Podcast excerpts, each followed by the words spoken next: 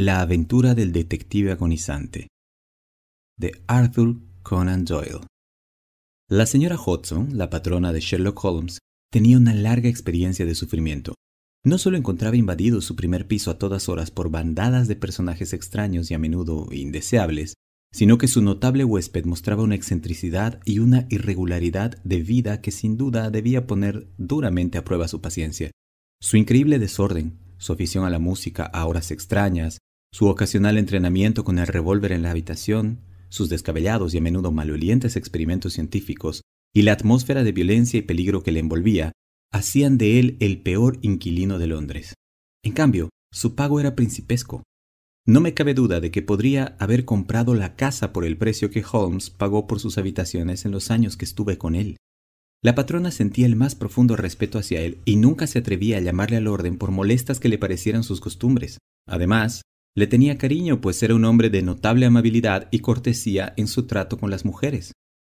Él las detestaba y desconfiaba de ellas, pero era siempre un adversario caballeroso. Sabiendo qué auténtica era su consideración hacia Holmes, escuché atentamente el relato que ella me hizo cuando vino a mi casa el segundo año de mi vida de casado y me habló de la triste situación en la que estaba reducido mi pobre amigo. Se muere, doctor Watson, dijo. Lleva tres días hundiéndose y dudo que dure el día de hoy. No me deja llamar a un médico. Esta mañana, cuando vi cómo le salen los huesos de la cara y cómo me miraba con sus grandes ojos brillantes, no pude resistir más. Con su permiso o sin él, señor Holmes, voy ahora mismo a buscar un médico, dije. Entonces que sea Watson, dijo. Yo no perdería ni una hora en ir a verle, señor, o a lo mejor ya no le ve vivo. Me quedé horrorizado pues no había sabido nada de su enfermedad. No es necesario decir que me precipité a buscar mi abrigo y mi sombrero. Mientras íbamos en el coche, pregunté detalles. Tengo poco que contarle. Él había estado trabajando en un caso en, en, en Rotherhithe, e, en un callejón junto al río, y se ha traído la enfermedad con él. Se acostó el miércoles por la tarde y desde entonces no se ha movido. Durante esos tres días no ha comido ni bebido nada. Válgame Dios. ¿Por qué no llamó a un médico? Él no lo quería de ningún modo, doctor Watson. Ya sabe qué dominante es. No me atreví a desobedecerle. Pero no va a durar mucho en este mundo, como verá usted mismo en el momento en que le ponga los ojos encima. Cierto que era un espectáculo lamentable. En la media luz de un día neblinoso de noviembre, el cuarto del enfermo era un lugar tenebroso, y esa cara macilenta y consumida que me miraba fijamente desde la cama hizo pasar un escalofrío por mi corazón. Sus ojos tenían el brillo de la fiebre, sus mejillas estaban encendidas de un modo inquietante y tenía los labios cubiertos de costras oscuras. Las flacas manos sobre la colcha se agitaban convulsivamente y su voz croaba de modo espasmódico. Siguió tendido, inerte, cuando entré en el cuarto, pero al verme hubo un fulgor de reconocimiento en sus ojos. Bueno, Watson, parece que hemos caído en malos días, dijo con voz débil, pero con algo de su vieja indolencia en sus modales. Mi querido amigo, exclamé acercándome a él. Atrás, échese atrás, dijo del modo tajante e imperioso que yo había visto en él solo en momentos de crisis. Si se acerca a mí, Watson, mandaré a echarle de casa. ¿Pero por qué? Porque ese es mi deseo. ¿No basta? Sí, la señora Hudson tenía razón. Estaba más dominante que nunca, sin embargo, era lamentable ver su agotamiento. Exactamente. Ayudará mejor haciendo lo que se le dice. Es verdad, Holmes. Él suavizó la dureza de sus maneras. ¿No estará irritado? Preguntó jadeando para obtener aliento. Pero hombre, ¿cómo iba yo a estar irritado al verlo tendido en tal situación frente a mí? Es por su bien, Watson. Crow. ¿Por mi bien? Sé lo que me pasa. Es una enfermedad de los coolies de Sumatra, algo que los holandeses conocen mejor que nosotros, aunque hasta ahora no han conseguido mucho. Solo una cosa es cierta, es mortal de necesidad y es terriblemente contagiosa. Ahora hablaba con una energía febril, con las largas manos convulsionándose y sucediéndose en gestos para que me alejara contagiosa por contacto. Eso es, Mantenga la distancia y todo irá bien. Válgame Dios, Holmes. Supone que eso va a influir en mí por un momento. No me afectaría en el caso de un desconocido. ¿Se imagina que me impediría cumplir mi deber con tan viejo amigo? Volví a avanzar, pero me rechazó con una mirada de cólera furiosa. Si se queda ahí, le hablaré. Si no, tiene que marcharse de este cuarto. Siento tan profundo respeto por las extraordinarias cualidades de Holmes que siempre he obedecido a sus deseos, aun cuando menos los entendiera. Pero ahora todo mi instinto profesional estaba excitado. Aunque él fuera mi jefe en otro sitio, en un cuarto de un enfermo, yo era el suyo. Holmes, dije, usted no es usted mismo. Un enfermo es solo un niño, y así le voy a tratar. Quiéralo o no, voy a examinar sus síntomas y lo voy a tratar. Me miró con ojos venenosos. Si debo tener un médico, quiéralo o no, por lo menos que sea uno en quien tenga confianza, dijo. ¿Entonces no la tiene en mí? En su amistad, ciertamente. Pero los hechos son los hechos, Watson. Y después de todo, usted es solo un médico general, de experiencia muy limitada y de títulos mediocres. Es doloroso tener que decir estas cosas, pero me obliga a ello. Me sentí muy ofendido. Tal observación no es digna de usted, Holmes. Me muestra muy claramente el estado de sus nervios, pero si no tiene confianza en mí, no le impondré mis servicios. Traigamos a Sir Jasper Meek, a Penrose Fisher o cualquiera de los mejores de Londres. Pero alguno tiene que aceptar, y eso es definitivo. Si cree que voy a quedarme aquí quieto, viéndole morir sin ayudarle, bien por mí mismo o bien trayendo otro para que le ayude, se ha equivocado de persona. Tiene buenas intenciones, Watson, dijo el enfermo con algo entre un sollozo y un gemido. Tengo que demostrarle su propia ignorancia. ¿Qué sabe usted, por favor, de la fiebre Tapanuli? ¿Qué sabe de la corrupción negra de Formosa? No he oído hablar de ninguna de las dos. En Oriente, Watson, hay muchos problemas de enfermedades, muchas posibilidades patológicas extrañas. Se contenía después de cada frase para concentrar su menguante energía.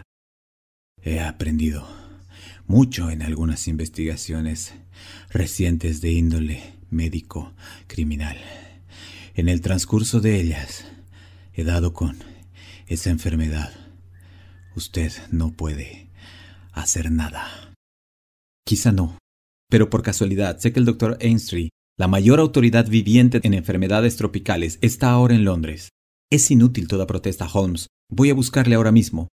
Y me dirigí decidido hacia la puerta. Nunca he sufrido tal choque. En un momento, con un salto de tigre, el agonizante me había interceptado. Oí el brusco chasquido de una llave al girar. Un momento después, volvió tambaleante a su cama, agotado y jadeante, después de esa única llamarada de energía. No me quitará la llave por la fuerza, Watson. Ya le tengo, amigo mío. Aquí está, y aquí se quedará hasta que yo disponga otra cosa. Pero le seguiré el humor. Todo eso en breves jadeos, con terribles luchas en medio buscando aliento. Solo piensa usted en mi propio bien. Se saldrá con la suya, pero deme tiempo de reunir fuerzas. Ahora no, Watson. Ahora no. Son las cuatro. A las seis se puede ir. Eso es una locura, Holmes. Solo dos horas, Watson. Le prometo que se irá a las seis. ¿Está contento de esperar? Parece que no tengo alternativa. En absoluto, Watson. Gracias. No necesito ayuda para arreglar la ropa de cama. Usted, por favor, guarde la distancia. Bueno, Watson, solo hay otra condición que yo pondría. Usted buscará ayuda. Pero no del médico que ha mencionado, sino del que elija yo. No faltaba más. Las tres primeras palabras sensatas que ha pronunciado desde que entró en este cuarto Watson. Ahí encontrará algunos libros. Estoy un tanto agotado. No sé cómo se sentirá una batería cuando vierte la electricidad en un no conductor. A las seis, Watson. Reanudaremos nuestra conversación. Pero estaba destinada a reanudarse mucho antes de esa hora, y en circunstancias que me ocasionaron una sacudida solo inferior a la causada por su salto a la puerta. Yo llevaba varios minutos mirando la silenciosa figura que había en la cama. Tenía la cara casi cubierta y parecía dormir. Entonces, incapaz de quedarme sentado leyendo, me paseé despacio por el cuarto, examinando los retratos de delincuentes célebres con que estaba adornado. Al fin, en mi paseo sin objetivo, llegué ante la repisa de la chimenea.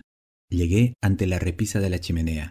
Sobre ella se dispersaba un caos de pipas, bolas de tabaco, jeringas, cortaplumas, cartuchos de revólver y otros chismes. En medio de todo había una cajita blanca y negra, de marfil, con una tapa deslizante. Era una cosita muy bonita. Había extendido yo la mano para examinarla más de cerca cuando... Fue terrible el grito que dio, un aullido que se podía haber oído desde la calle. Sentí frío en la piel y el pelo se me erizó de tan horrible chillido. Al volverme, vislumbré un atisbo de cara convulsa y unos ojos frenéticos. Me quedé paralizado, con la cajita en la mano. ¡Deje eso! Déjelo al momento, Watson. Al momento, digo. Cuando volví a poner la caja en la repisa, su cabeza volvió a hundirse en la almohada y lanzó un hondo suspiro de alivio. Me molesta que se toque mis cosas, Watson. Ya sabe que me molesta. Usted enreda más de lo tolerable. Usted, un médico. Es bastante como para mandar a un paciente al manicomio. Siéntese, hombre, y déjeme reposar. Ese incidente dejó en mi ánimo una impresión muy desagradable. La violenta excitación sin motivo, seguida por una brutalidad de lenguaje tan lejana de su acostumbrada suavidad, me mostraba qué profunda era la desorganización de su mente. De todas las ruinas, la de una mente noble es la más deplorable. Yo seguí sentado en silenciosa depresión hasta que pasó el tiempo estipulado. Él parecía haber observado el reloj tanto como yo, pues apenas eran las seis cuando empezó a hablar con la misma excitación febril de antes. Bueno, Watson, dijo, ¿Lleva cambio en el bolsillo? Sí. ¿Algo de plata? Bastante. ¿Cuántas coronas? Tengo cinco. Ah, demasiado pocas. Demasiado pocas.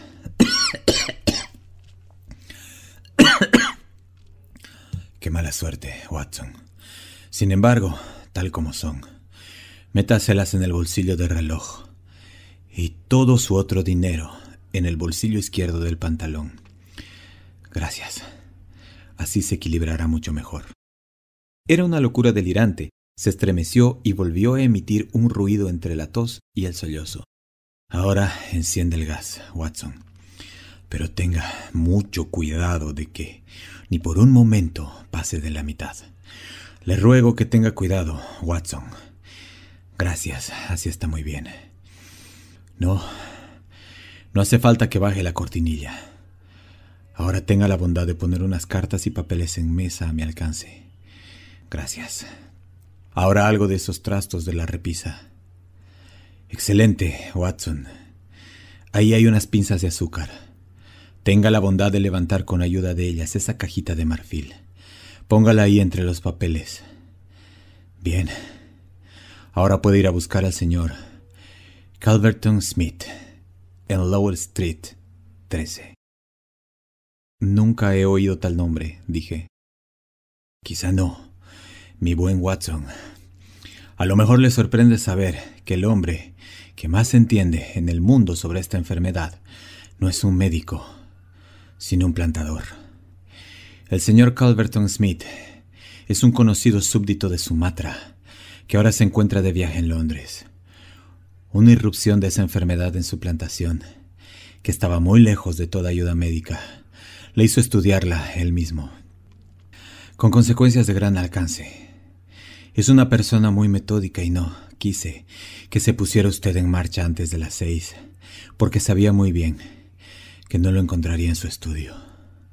Si pudiera persuadirle para que viniera aquí y nos hiciera beneficiarios de su experiencia impar en esta enfermedad, cuya investigación es su entretenimiento favorito, no dudo que me ayudaría.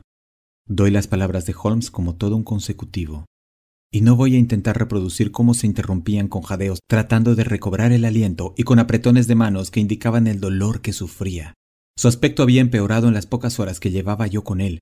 Sus colores febriles estaban más profundos, los ojos brillaban más desde unos huecos más oscuros, y un sudor frío recorría su frente. Sin embargo, observaba su confiada vivacidad de lenguaje. Hasta el último jadeo seguía siendo el jefe. Le dirá exactamente cómo me ha dejado, dijo. Le transmitirá la misma impresión que hay en su mente, un agonizante, un agonizante que delira. En efecto, no puedo pensar por qué todo el cauce del océano no es una masa maciza de ostras, si tan prolíficas parecen. Ah, estoy disparatando.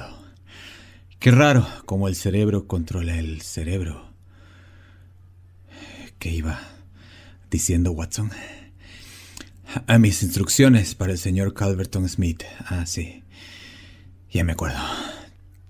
Mi vida depende de eso. Convénzale, Watson. No hay buenas relaciones entre nosotros. Su sobrino, Watson, sospechaba yo algo sucio y le permití verlo. El muchacho murió horriblemente. Tiene un agravio contra mí. Usted le ablandará, Watson. Ruéguele. Pídaselo. Tráigale aquí como sea. Él puede salvarme. Solo él. Le traeré un coche de punto, si le tengo que traer como sea. No haga nada de eso.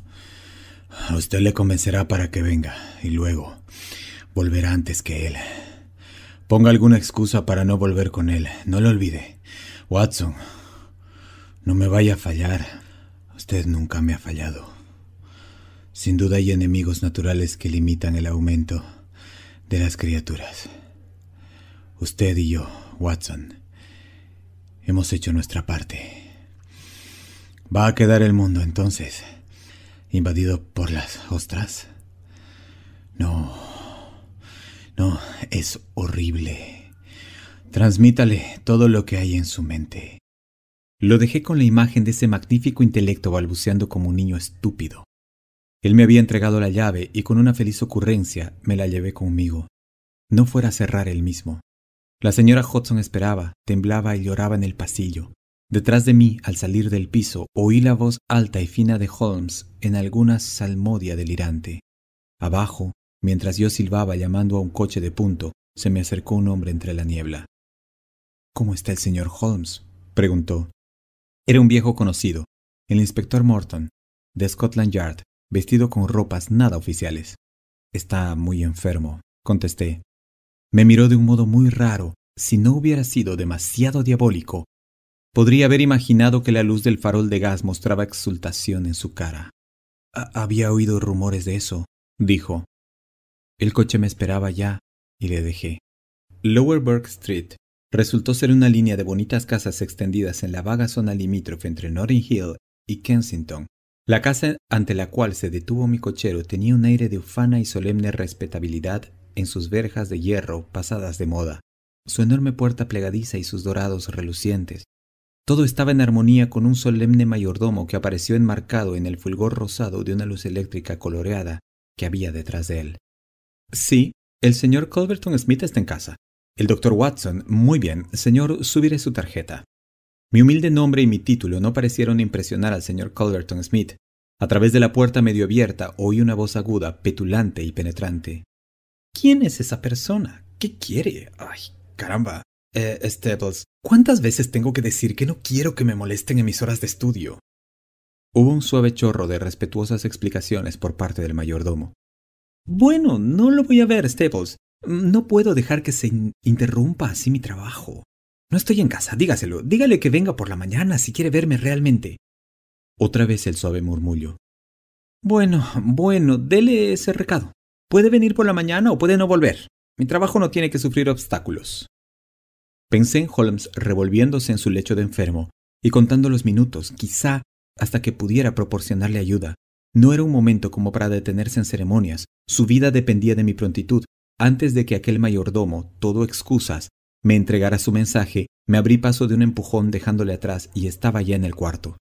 Con un agudo grito de cólera, el hombre se levantó de una butaca colocada junto al fuego. Vi una gran cara amarilla de áspera textura y grasienta, de pesada sotabarba y unos ojos huraños y amenazadores que fulguraban hacia mí por debajo de unas pobladas cejas color de arena.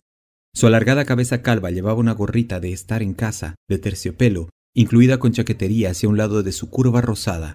El cráneo era de enorme capacidad y sin embargo, bajando los ojos, vi con asombro que la figura de ese hombre era pequeña y frágil, y retorcida por los hombros y la espalda como quien ha sufrido raquitismo desde su infancia. ¿Qué es esto? gritó con voz aguda y chillona. ¿Qué significa esta intrusión? ¿No le mandé recado de que viniera mañana por la mañana? Lo siento, dije, pero el asunto no se puede aplazar. El señor Sherlock Holmes. El pronunciar el nombre de mi amigo tuvo un extraordinario efecto en el hombrecillo. El aire de cólera desapareció en un momento de su cara y sus rasgos se pusieron tensos y alertados. ¿Viene de parte de Holmes? preguntó. Acabo de dejarle. ¿Qué hay de Holmes? ¿Cómo está? Está desesperadamente enfermo, por eso he venido. El hombre hizo una señal de que me sentara en una butaca y se volvió para sentarse otra vez en la suya. Al hacerlo así, vislumbré un atisbo de su cara en el espejo de encima de la chimenea. Hubiera podido jurar que mostraba una maliciosa y abominable sonrisa, pero me convencí de que debía ser alguna contracción nerviosa que yo había sorprendido, pues un momento después se volvió hacia mí con auténtica preocupación en sus facciones. Lamento saberlo, dijo. Solo conozco al señor Holmes a través de algunos asuntos de negocios que hemos tenido, pero siento gran respeto hacia su talento y su personalidad. Es un aficionado del crimen, como yo de la enfermedad. Para él, el delincuente, para mí, el microbio. Allí están mis prisiones, continuó, señalando una hilera de botellas y tarros en una mesita lateral. Entre esos cultivos de gelatina están cumpliendo su condena algunos de los peores delincuentes del mundo. Por su especial conocimiento del tema, es por lo que deseaba verle el señor Holmes. Tiene una elevada opinión de usted y pensó que era la única persona en Londres que podría ayudarle. El hombrecillo se sobresaltó y la elegante gorrita resbaló al suelo. ¿Por qué? preguntó. ¿Por qué iba a pensar el señor Holmes que yo le podía ayudar en su dificultad? Por su conocimiento de las enfermedades orientales. Pero, ¿por qué iba a pensar que esa enfermedad que ha contraído es oriental? porque en unas averiguaciones profesionales ha trabajado con unos marineros chinos en los muelles. El señor Culverton Smith sonrió agradablemente y recogió su gorrita. Ah, es eso, dijo. Confío en que el asunto no sea tan grave como usted supone. ¿Cuánto tiempo lleva enfermo? Unos tres días. ¿Con delirios? De vez en cuando. Vaya, vaya. Eso parece serio.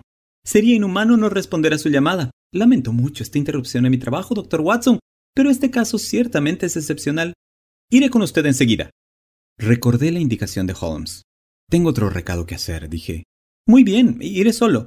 Tengo anotada la dirección del señor Holmes. Puede estar seguro de que estaré allí antes de media hora. Volví a entrar en la alcoba de Holmes con el corazón desfalleciente. Tal como lo dejé en mi ausencia, podía haber ocurrido lo peor. Pero para mi enorme alivio, había mejorado mucho en el intervalo. Su aspecto era tan espectral como antes, pero había desaparecido toda huella de delirio y hablaba con una voz débil, en verdad, pero con algo de su habitual claridad y lucidez. Bueno, ¿le ha visto, Watson? Sí, ya viene. Admirable, Watson. Admirable. Es usted el mejor de los mensajeros. Deseaba volver conmigo. Eso no hubiera valido, Watson sería obviamente imposible. Preguntó qué enfermedad tenía yo. Le hablé de los chinos en el East End. Exactamente. Bueno, Watson, ha hecho todo lo que podía ser un buen amigo. Ahora puede desaparecer de la escena. Debo esperar a oír su opinión, Holmes. Claro que debe. Pero tengo razones para suponer que esa opinión será mucho más franca y valiosa si se imagina que estamos solos Queda el sitio justo detrás de la cabecera de mi cama. Mi querido Holmes, me temo que no hay alternativa, Watson. El cuarto no se presta a esconderse, pero es preciso que lo haga. En cuanto que es menos probable que despierte sospechas. Pero ahí mismo, Watson, se me antoja que podría hacerse el trabajo. De repente se incorporó con rígida atención en su cara osca. Ya se oyen las ruedas, Watson. Pronto, hombre. Si de verdad me aprecia y no se mueva, pase lo que pase, pase lo que pase, ¿me oye?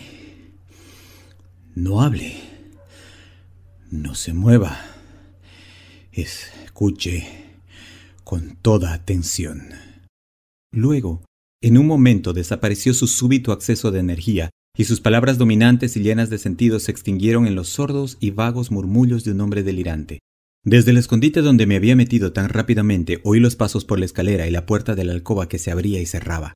Luego, para mi sorpresa, hubo un largo silencio, roto solo por el pesado aliento y jadeo del enfermo. Pude imaginar que nuestro visitante estaba de pie junto a la cama y miraba al que sufría. Por fin se rompió ese extraño silencio. Holmes. gritó. Holmes con el tono insistente de quien despierta a un dormido. ¿Me oye, Holmes? Hubo un roce como si hubiera sacudido bruscamente al enfermo por el hombro. Es usted, señor Smith, susurró Holmes. Apenas me atrevería a esperar que viniera. El otro se rió. Ya me imagino que no, dijo. Y sin embargo, ya ve que estoy aquí. Remordimientos de conciencia. Es muy bueno de su parte, muy noble, Aprecio mucho sus especiales conocimientos. Nuestro visitante lanzó una risita.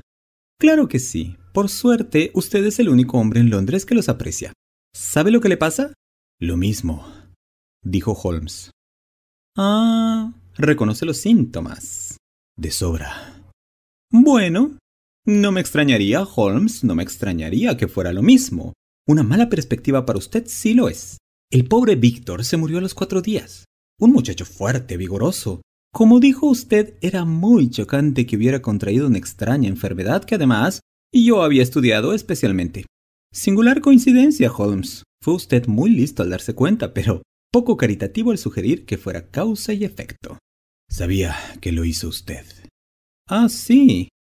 Bueno, usted no pudo probarlo, en todo caso, pero ¿Qué piensa de usted mismo difundiendo informes así sobre mí y luego arrastrándose para que le ayude en el momento en que está en apuros? ¿Qué clase de juego es este, eh? Oí el aliento ronco y trabajoso del enfermo. Deme agua, jadeó. Está usted cerca de su fin, amigo mío, pero no quiero que se vaya hasta que tenga yo unas palabras con usted. Por eso le doy agua. Ea, no le vierta por ahí. ¿Está bien? ¿Entiende lo que le digo? Holmes gimió. Haga por mí lo que pueda. Lo pasado, pasado, susurró. Yo me quitaré de la cabeza esas palabras. Juro que lo haré, solo cúreme. Y lo haré. ¿Olvidará qué? Bueno, lo de la muerte de Víctor Savage. Usted casi reconoció que lo había hecho. Lo olvidaré. Puede olvidarlo o recordarlo como le parezca. No le veo declarando en la tribuna de los testigos, lo veo en otras maderas de forma muy diferente, mi buen Holmes, se lo aseguro. No me importa nada que sepa cómo murió mi sobrino. No es de él de quien hablamos. Es de usted. Sí. Sí. El tipo que vino a buscarme, no recuerdo cómo se llamaba, dijo que había contraído esa enfermedad en, en el East End entre los marineros. Solo así me lo puedo explicar. Usted está orgulloso de su cerebro, Holmes, ¿verdad? Se considera listo, ¿no? Esta vez se ha encontrado con otro más listo. Ahora vuelva la vista atrás, Holmes. ¿No se imagina de otro modo cómo podría haber contraído eso? No puedo pensar. He perdido la razón. Ayúdeme, por Dios. Sí, le ayudaré. Le ayudaré a entender dónde está y cómo ha venido a parar a esto. Me gustaría que lo supiera antes de morir. Deme algo para aliviarme el dolor. Es doloroso, ¿verdad? Sí, los culies solían chillar un poco al final. Le entra como un espasmo, imagino. Sí, sí, es un espasmo. Bueno, de todos modos puede oír lo que le digo. Escucha ahora. ¿No recuerda algún incidente desacostumbrado en su vida poco antes de que empezaran sus síntomas? No, no. Nada. Vuelvo a pensar.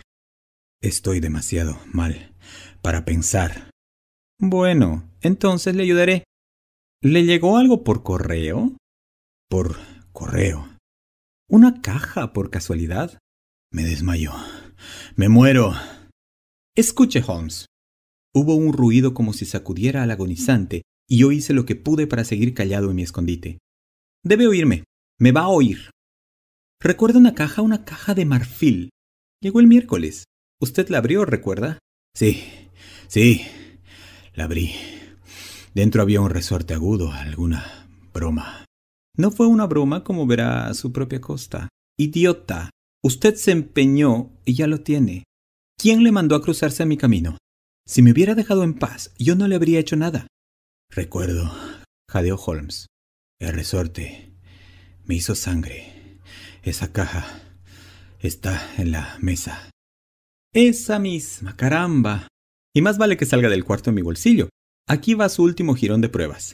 Pero usted ya tiene la verdad, Holmes. Y puede morirse sabiendo que yo le maté. Usted sabía demasiado del destino de Victor Savage, así que le he enviado a compartirlo. Está usted muy cerca de su final, Holmes. Me quedaré aquí sentado y le veré cómo se muere. La voz del hombre había bajado a un susurro casi inaudible. ¿Qué es eso? dijo Smith. ¿Subir el gas? Ah, las sombras empiezan a caer, ¿verdad? Sí, lo subiré para que me vea mejor. Cruzó el cuarto y la luz de repente se hizo más brillante. ¿Hay algún otro servicio que pueda hacerle, amigo mío? Un fósforo y un cigarrillo. Casi grité de alegría y asombro. Hablaba con su voz natural, un poco débil quizá, pero la misma que yo conocía. Hubo una larga pausa y noté que Calverton estaba parado, mirando mudo de asombro a su compañero. ¿Qué significa esto? Le oí decir al fin en tono seco y ronco.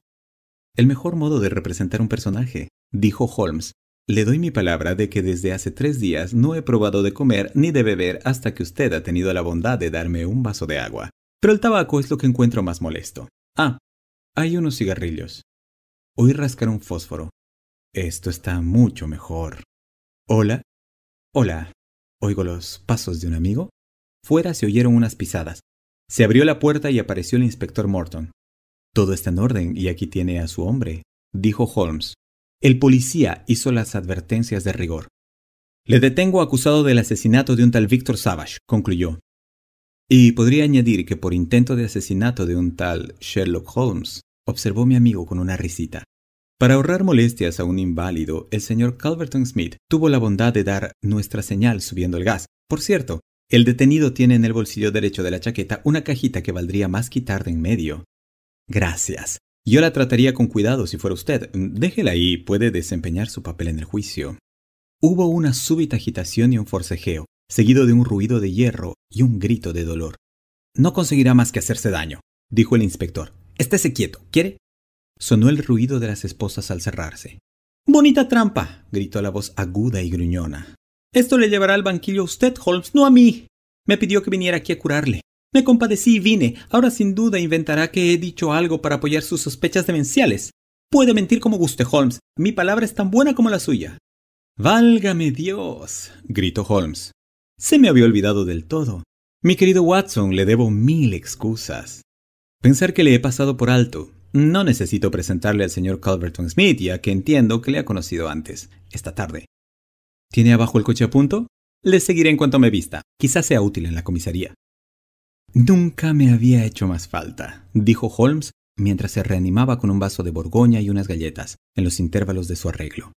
De todos modos, como usted sabe, mis costumbres son irregulares y tal hazaña significa para mí menos que para la mayoría de los hombres. Era esencial que hiciera creer a la señora Hodgson en la realidad de mi situación, puesto que ella debía de transmitírsela a usted. No se habrá ofendido, Watson.